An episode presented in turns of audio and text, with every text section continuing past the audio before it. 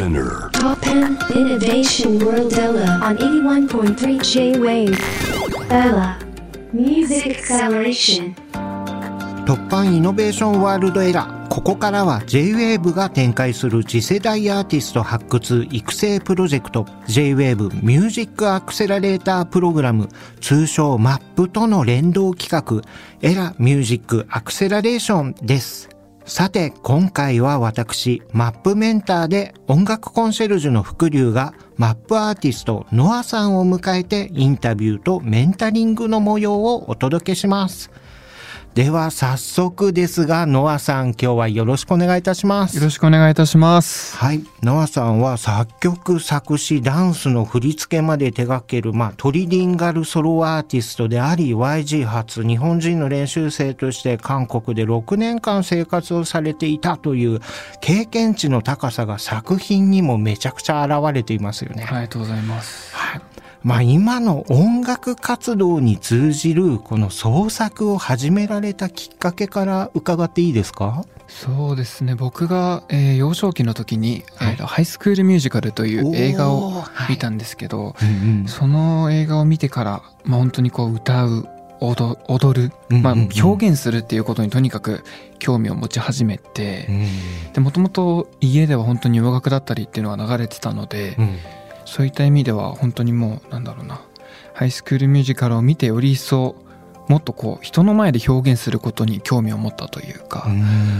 そこが本当に結構なんだろうな。大きなきっかけですかね今の今までつながる、なるほどね。はい。え、このまあ楽曲作品っていうのは、ノアさんはどんなきっかけから作られていくんですか？そうですね、うん。僕がえっとこれもちっちゃい時に、うんうん。えっと iMac を手にした時から、うん、おテクノロジーの申し子だ。そうです。が。ガラージバンドっていうアプリはいはいはい。、で、うん、まあ、最初本当にもうそのそもそもある音を重ねてうんうん。曲曲なのかも分かんないぐらいなうん。クオリティなものなんですけど、うん。まあそういった感じで曲を作り始めたのがうん。最初ですかね。そこからまあ徐々にうん。自分で調べたりとかしてうんうん。もっとこうプロというかうん。こだわり始めたかもしれないですね、なるほど。はい。え創作活動において、まあ、そのハイスクールミュージックもありながらも強く影響を受けた、えーアーティストであったり、まあ、はい。カルチャーであったりっていうのをより深く伺っていきたいんですが。はいそうですね。僕はあ今も、えー尊敬してるのは本当 G ドラゴンさん。ビッグバンド G ドラゴンさんは,、はいはいはい。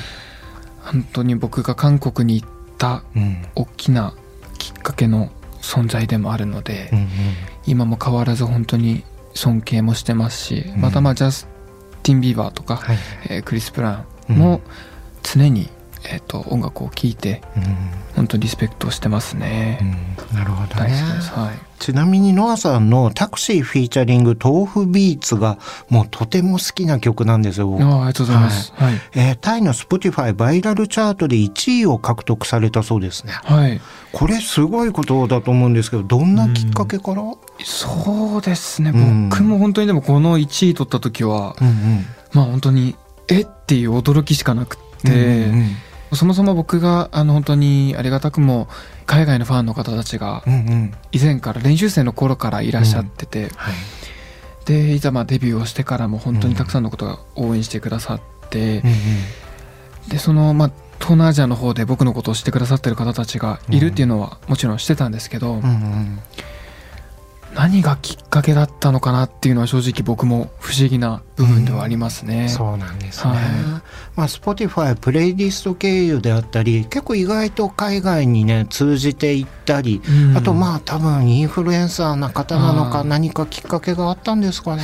そうですね。まああとでも本当まあファンの皆さんのうん。おかげというか皆さんが聞いてくれたからっていうのはやっぱ大きいですかね、僕の中で。はい。あちなみに豆腐ビーツを、えーフィーチャリングされたきっかけはどんな、そうです。豆腐さんは、まあ豆腐さんも本当に僕が韓国にいる頃からうんうん。もう大ファンで、うんうん。でこっちに来てからたまたま偶然お見かけする時がお見かけした時が、その時は僕から勇気を出して声をかけてはい。そこからこうあの仲良くさせていただいてるんですけど、うん。この「タクシー」って曲を、まあ、韓国で作ってたので、うんうん。いざまあ日本で出すってなった時に、うん。どうしてもその日本の景色に合うのが難しくて、韓国のこう風景を想像しながら書いてたので、そういった意味でこうここに東京感を出す出していただける方って誰かなっていう時に、もう豆腐さんしかいなくて。なるほどね、はい、あそれは面白いですね。そうですね。あともう本当にいつか絶対ご一緒したいと思ってたので、タクシーをきっかけにご一緒させていただきましたね。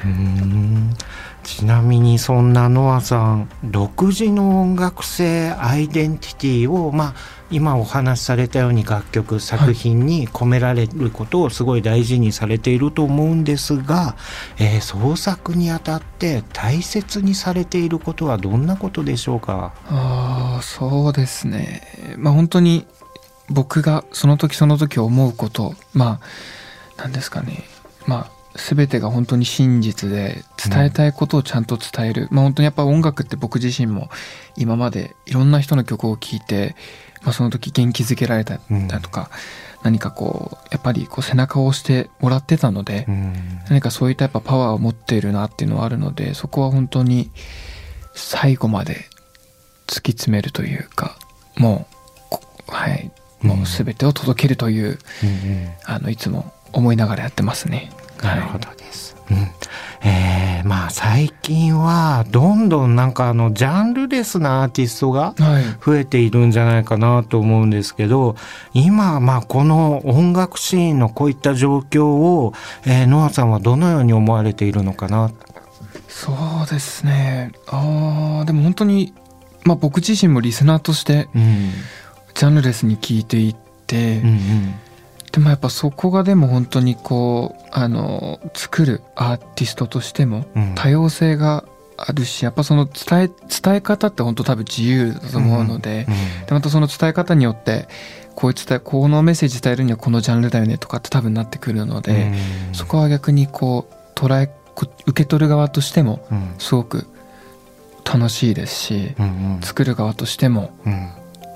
常にこういろんなジャンルをチャレンジはしてますねやっぱり、はい、なるほど。ジャンルをねいろいろ飛び越えていけたり混ぜていけると、うん、それこそプレイリストだったりとかまあ、放送的なラジオ的なところでもいろいろ壁を飛び越えていけますもんね。そうですね、うん、本当それこそ言語とかも多分同じくで。あそうですね。いろんな言語でも本当にどうやったってもメッセージはやっぱ伝わると思うので、うんうんうん、そこはやっぱ面白いですね見てて、うんうん、はい。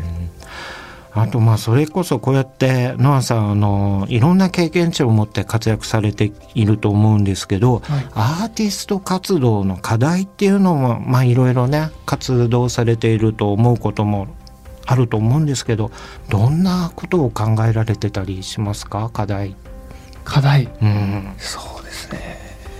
でもやっぱり僕はデビューしたのが2020年の1月で、うん、すぐにまあ本当にこの、まあ、コロナ禍ちょっと大変な状況になってしまったので、うん、そのリアルイベントというものを、ね、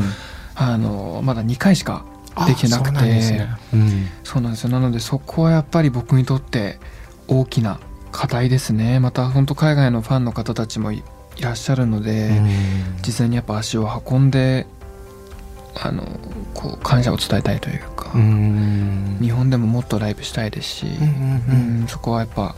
大きな課題ですね僕の、はい、ようやくね今年の夏フェスであったりとか、いろいろライブシーンも動き始めてきたっていう感じですもんね。でねはい、でもなかなかあの気軽に海外に、えー、ライブに行ったりっていうのはもう少しまだハードルが高いそうな気もしますもんね。ね。そっか。そこねもっとなんか、えー、フレキシブルに動けると確かにノアさんにとってめちゃくちゃいいですよね。そうですね。飛び回りたいですね。いろんな。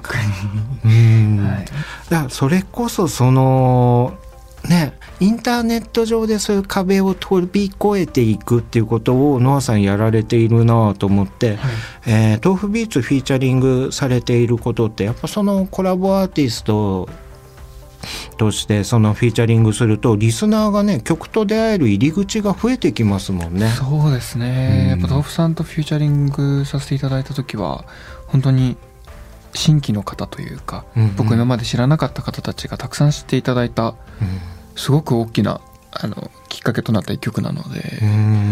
そこはすごい不不思議でしたねなんか、はい。それこそそのライブであったりフェスに出るといろんな方々に見ていただけるチャンスが増えると思うんですけど、こういうフィーチャリングであったりプレイリストに入っていくっていうのはなんかそういった、えー、チャンスが増えることでもありますもんね。うん、そうですね、うん、なかなかねこうやってそのコロナの流れでノアさん、えー、プロモーション活動であったりとか大変だった面もあったと思うんですけど、はい、えさらになんかあのアーティスト活動していく上での課題こういったものを聞いてみたいぞみたいなことってあります？なんか。でもそうですね。僕そもそもその歌詞ってものを英語と韓国語で書き始めた。書き始めた時にその英語と韓国語で書き始めたんですけど、で今こっち戻ってきて、まあ、日本語で書いてたりしてて、でもそのなんか日本語のその書くのがすごく難しくてはいはいはいはい。なんかその最近でも、うん、最近の、まあ、トレンドとしてというか、うん、日本語のワードっていうものはその簡単の方がいいのか、うん、あもっとこうストーリーテラーというか、の方がいいのかっていうのは今絶賛曲を書いてるのでやっぱりすごくそこは悩んだりしてるんですけど、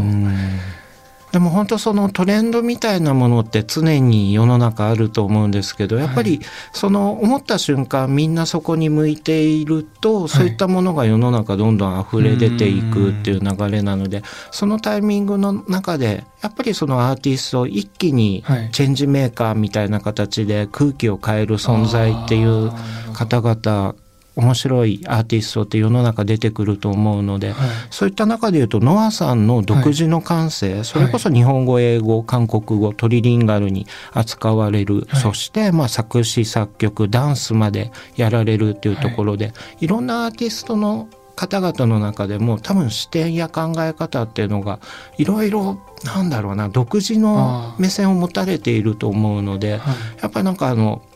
世の中のトレンドだけにとらわれず、はい、自らの経験体験、はい、もうノアさんならではの言葉っていうのはすごい楽しみにしたいなっていうのありますね。であとなんかよくあの過去のヒット曲聴いてると、はい、あのトレンド感ってほとんどリズムで現れてるんですよね。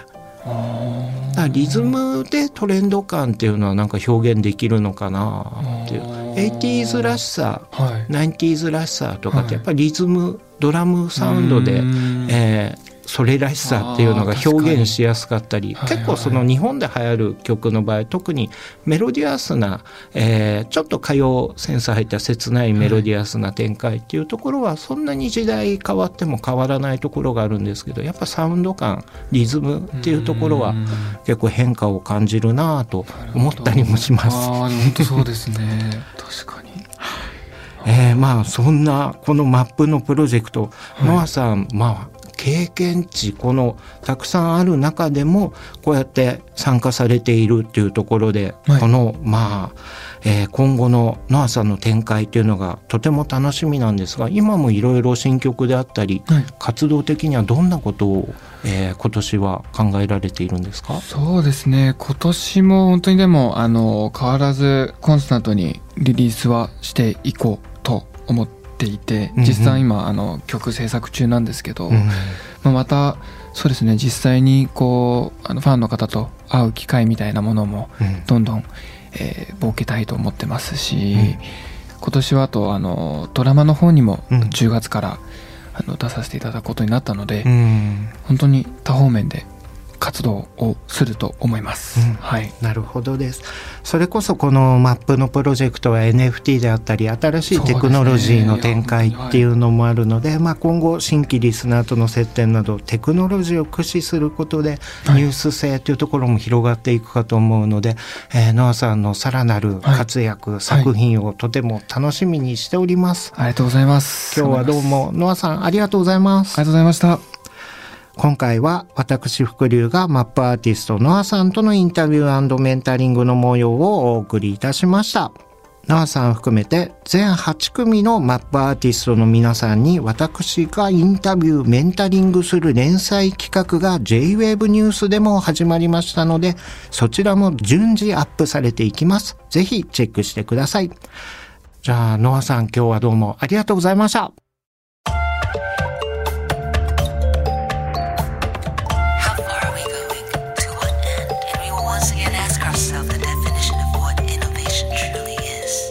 You're listening to J-Wave Innovation World Era podcast.